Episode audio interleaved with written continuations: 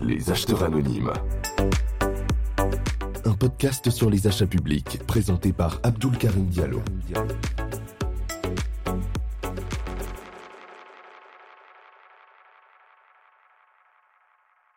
Bonjour à tous et bienvenue dans ce premier épisode de podcast relatif à la mise au point dans la commande publique. Il fait suite hein, et complète un schéma que j'ai fait il y, a, euh, il y a maintenant quelques jours. Je vous mettrai le lien pour le télécharger dans les parties euh, dédiées à la description. Donc, je ne vais pas vous parler de tout le régime de la mise au point parce que le schéma regroupe des réponses à plusieurs questions qu'on pourrait se poser euh, sur ce sujet. Par exemple, quand faire une mise au point, comment et pourquoi le faire. Toutes ces réponses à, ces euh, questions simples et basiques sont présentées par le schéma, même s'il n'est pas bien évidemment 100% complet. Je rappelle simplement à titre d'introduction qu'une mise au point permet à l'acheteur et à l'attributaire d'apporter des modifications mineures aux composantes du marché entre l'attribution du contrat et sa notification. Bien évidemment, par composante du marché, on fait référence euh, à l'offre et au dossier de consultation des entreprises. La mise au point est aussi un mécanisme institué pour pallier notamment l'absence de négociations dans les appels d'offres et pour atténuer donc d'une certaine manière les effets du principe d'intangibilité des offres, interdisant en principe la, la modification des offres après la date limite de remise des plis et par voie de conséquence éviter aux acheteurs des déclarations euh, sans suite fondées sur euh, des points mineurs. Mais la mise au point peut aussi soulever des questions difficiles, des questions non clairement répondues par les règles codifiées de la commande publique, la jurisprudence ou d'ailleurs la, doctrine. C'est le cas euh, de certaines questions qui pourraient se poser en cas d'échec de la mise au point. C'est-à-dire qu'est-ce que l'acheteur et l'attributaire du contrat doivent faire pour continuer la procédure d'attribution du marché lorsqu'ils ne s'entendent pas sur les modifications à apporter. Typiquement, dans la pratique, l'acheteur organise des réunions ou des échanges par mail et parfois même au téléphone avec l'attributaire selon les process internes propres à chaque acheteur ou la nature de la procédure elle-même. Au cours de ces échanges, par exemple, l'attributaire refuse les demandes de modification de l'acheteur ou demande pour X raison une augmentation des prix que l'acheteur refuse d'accepter. On peut envisager hein, plusieurs scénarios en ce sens qui pourraient entraîner un blocage ou un désaccord entre les parties. Alors, euh, apporter des éléments de réponse à cette euh, question euh, signifie tout simplement donner mon avis, hein, car comme je viens de le dire, je n'ai pas trouvé une décision jurisprudentielle qui répond très nettement à cette question. Donc, espérons que mon avis suscitera des réactions de la part des personnes euh, avisées euh, dans ce domaine ou euh, toute personne ayant trouvé une jurisprudence en ce sens, même si cela me surprendrait, on ne sait jamais. À mon avis, aborder la gestion de l'échec d'une mise au point implique de faire des distinctions, voire plusieurs distinctions. Cela implique que l'on se retrouvera face non pas à une, mais plusieurs questions qui s'enchaînent les unes après les autres en fonction de plusieurs paramètres. Au moins quatre points doivent être distingués et parfois combinés, de mon point de vue. Premier point, le type de procédure. Est-ce qu'il s'agit d'une procédure formalisée, une procédure adaptée et on pourrait même ajouter l'achat sans publicité ni mise en concurrence. Deuxième point, le marché a-t-il été attribué par une commission d'appel d'offres ou directement par le représentant de l'acheteur? Troisième point, quelle est la raison spécifique de l'échec de la mise au point? S'agit-il d'une irrégularité, d'une modification proposée ou imposée par l'acheteur, de l'implication d'une erreur matérielle affectant l'offre ou quatrième et dernier point, quels sont les enjeux et le contexte dans lequel est intervenue cette mise au point? Ces points ou ces indices ne sont pas du tout exhaustifs, ce sont tout simplement des indices qui nous permettront d'apporter quelques éléments de réponse ou du moins comprendre la complexité de la question. À partir de là, on pourrait combiner les indices que je viens de citer pour identifier des questions précises afin d'y répondre. Dans la pratique, les choses sont moins difficiles hein, puisque chaque situation est spécifique et il suffit de l'analyser en se concentrant uniquement sur cette situation pour prendre des décisions. Mais ici, étant donné que nous sommes dans un cas général, je vais simplement imaginer deux ou trois mini-cas tirés plus ou moins de faits réels. Premier cas donc, DSS d'une collectivité de 30 000 habitants découvre au cours d'une mise au point des marchés de travaux d'un montant de 200 000 euros passés selon une procédure adaptée sans avis d'une CAO, que l'attributaire n'installera pas les fenêtres ayant exactement la même qualité que celles exigées par le dossier de consultation des entreprises. Au point de vue, euh, deux cas peuvent encore être distingués.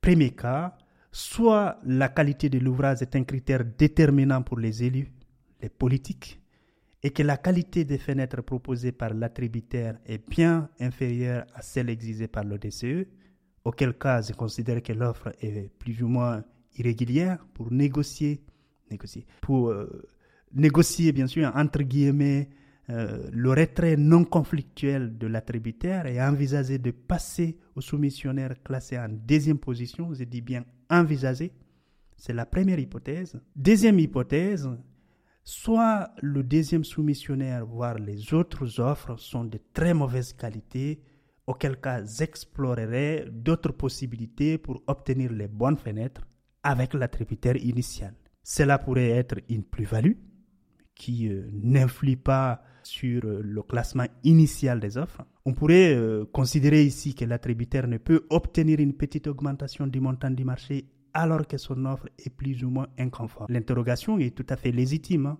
mais à mon avis, c'est là que la théorie et la pratique pourraient avoir des objectifs distincts. Alors si théoriquement l'engagement de la responsabilité du titulaire est par exemple envisageable, voire possible, l'objectif du praticien est avant tout euh, d'obtenir une livraison, un ouvrage ou une prestation de service à un moment donné selon une certaine qualité, sans risque euh, juridique ou autre, ou à moindre risque, en supportant bien évidemment la pression et euh, toute la considération qui va avec. Si, par exemple, je suis conseillé par l'urgence hein, d'une pression politique pour aller très très vite, est-ce que la solution à privilégier en cas d'échec d'une mise au point est de suspendre la procédure et euh, engager la responsabilité de l'attributaire parce qu'il sait, hein, par exemple, retirer de la procédure alors que son offre l'engageait? Cette procédure, dans le meilleur des cas, prendra environ, soyons très cool, hein, 4 ans. Tout ça pour dire que parfois le praticien doit jongler avec euh, plusieurs éléments, parfois même contestables, car les objectifs le justifient. Cela ne signifie pas qu'il faut négliger les responsabilités, ce n'est pas du tout ce que je suis en train de dire, mais elles interviennent généralement a posteriori, car l'objectif est avant tout d'obtenir une bonne satisfaction du besoin, même si euh, c'est entre guillemets. Deuxième euh, et dernier euh, mini-cas, un responsable des marchés d'une très grande collectivité organise un appel d'offres pour attribuer un marché de fourniture de véhicules neufs d'une valeur de 400 000 euros, hors taxe bien sûr. L'appel d'offres initial a été déclaré infructueux et des réunions de négociation ont eu lieu avec quatre entreprises dans le cadre d'un marché négocié.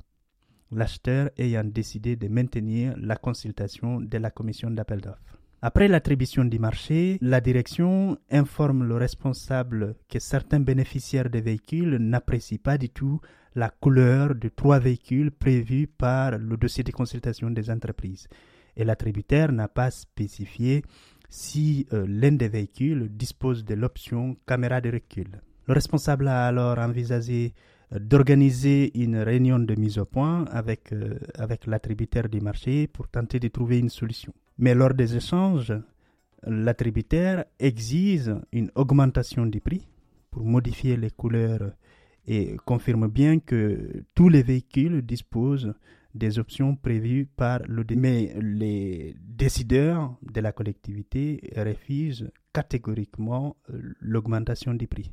Ils considèrent qu'un euh, simple changement euh, des couleurs ne justifie pas une réévaluation de l'offre. Et si le soumissionnaire n'est pas content, le responsable du marché peut choisir un autre prestataire. Malgré cela, l'attributaire maintient sa position.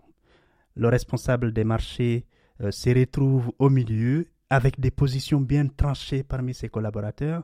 Certains lui euh, suggèrent une déclaration sans suite, tandis que d'autres proposent directement de passer aux soumissionnaires classés en deuxième position. Bon, là, euh, les choses se compliquent. Car passer au deuxième soumissionnaire ne semble pas être une solution à privilégier, de mon point de vue. En premier lieu, euh, l'offre de l'attributaire n'est pas irrégulière, donc sur quelle base pourrait-on exclure son offre? De plus, comment l'acheteur pourrait-il envisager d'attribuer le marché au deuxième alors que la décision d'attribution a été euh, prise par la CAO Une telle décision serait, à mon avis, très risquée. Et même si l'acheteur envisage de consulter à nouveau la CAO pour attribuer le marché cette fois-ci au deuxième, le risque demeure le même. L'attributaire pourrait, euh, dans ce cas, demander l'annulation de la procédure d'attribution au tribunal car la CAO s'est déjà prononcée et il n'y a aucune raison valable de revoir une décision d'attribution valide et régulière. Alors, quelles sont euh, les possibilités? Pour moi, trois options sont possibles. L'offre de l'attributaire étant régulière et les raisons de l'échec de la mise au point découlant en grande partie d'un changement des exigences du DCE, l'acheteur peut faire une déclaration sans suite, sans oublier que l'attributaire hein, peut faire un recours pour engager sa responsabilité indemnitaire. Deux, accepter la petite augmentation proposée par le titulaire ou du moins la négocier. Trois, prendre un très grand risque pour passer directement à l'offre classée en deuxième position. Si l'offre était irrégulière, l'acheteur aurait pu simplement retirer la décision de rejet euh, de l'offre du deuxième, puis euh, se pose la question de savoir s'il faut ou non faire constater à la commission d'appel d'offres l'irrégularité de l'offre de l'attributaire initial pour qu'elle attribue le marché au deuxième. Là aussi, je n'ai pas trouvé une décision jurisprudentielle qui pourrait apporter des éléments de réponse à cette question spécifique. À mon avis, en l'absence de fondement, il vaut mieux repasser à la CAO et éventuellement apprendre que cela est inutile plutôt que de ne pas le faire et risquer que le soumissionnaire évincé, le représentant de l'État ou la fameuse opposition entre guillemets obtiennent l'annulation de la procédure sur ces fondements. C'est donc la voie sans risque, parce que le risque se limite à des formalités administratives supplémentaires inutiles si on découvre éventuellement que cela euh, n'était pas nécessaire. Toutefois, si euh, l'irrégularité de l'offre est évidente et non sérieusement contestée et que l'acheteur souhaite aller euh, rapidement parce qu'il y a une raison quelqu'un qui le justifie, il peut passer au deuxième, entre guillemets. En cas de litige, l'attributaire ayant proposé une offre irrégulière ne peut être lésé par l'irrégularité de la procédure tenant à l'absence d'une nouvelle consultation de la CAO après l'échec de la mise au point. C'est une possibilité que le juge pourrait suivre ou non. Une autre hypothèse pourrait consister à soutenir que repasser une seconde fois devant la CAO est inutile, car le deuxième a été classé par la CAO elle-même. Ainsi, l'offre de l'attributaire étant irrégulière, le, soumissionnaire classé en deuxième position deviendra automatiquement attributaire. Et si euh, l'Assemblée euh, délibérante n'a pas attribué une délégation générale au représentant de l'acheteur et que la signature exige une délibération pour l'autoriser à signer le marché, l'acheteur peut ne pas solliciter de nouveau la commission d'appel d'offres et soumettre directement à l'assemblée délibérante l'irrégularité de l'offre de l'attributaire. Si elle autorise la signature du marché, le moins de l'attributaire tiré d'une absence de seconde décision de la CAO aurait moins de chances d'aboutir puisque, comme on le sait, les membres de la CAO sont des élus de l'Assemblée délibérante. Je précise toutefois que cela est mon avis personnel, ce n'est pas une, une, règle établie et il faut bien évidemment prendre cela avec euh, beaucoup beaucoup de relativité. C'est un euh, recours exceptionnel si toutefois l'acheteur se confronte à une urgence ou une raison particulière qui, lui nécessiterait d'aller très vite. On pourrait envisager diverses hypothèses, mais je vais m'arrêter là aujourd'hui. En résumé, euh, traiter une mise au point non aboutie nécessite une prise en compte de plusieurs indices. Les éléments que je viens de présenter ne sont que des exemples qui peuvent varier selon les cas propres à chaque acheteur ou sa procédure. D'autres éléments peuvent aussi entrer en jeu, tels qu'une mauvaise réputation de l'acheteur, un passé de corruption, un rapport accablant de la CRC, un conflit tendu entre opposition et majorité, un contrôle de légalité strict ou souple. Tous ces éléments peuvent influer sur les prises de décision car un seul peut changer les objectifs et donc les décisions. Autre élément très important est la situation professionnelle de la personne chargée de la mise au point. Pour les juristes, par exemple, très appréciés dans la pratique, mais parfois contraints de prendre des décisions complexes et impopulaires, ils doivent être attentifs lors de la mise au point pour éviter, bien évidemment, de multiplier, entre guillemets, les brèches. Un grand merci pour votre écoute et je vous dis à la prochaine. Les acheteurs anonymes. Un podcast sur les achats publics présenté par Abdul Karim Diallo.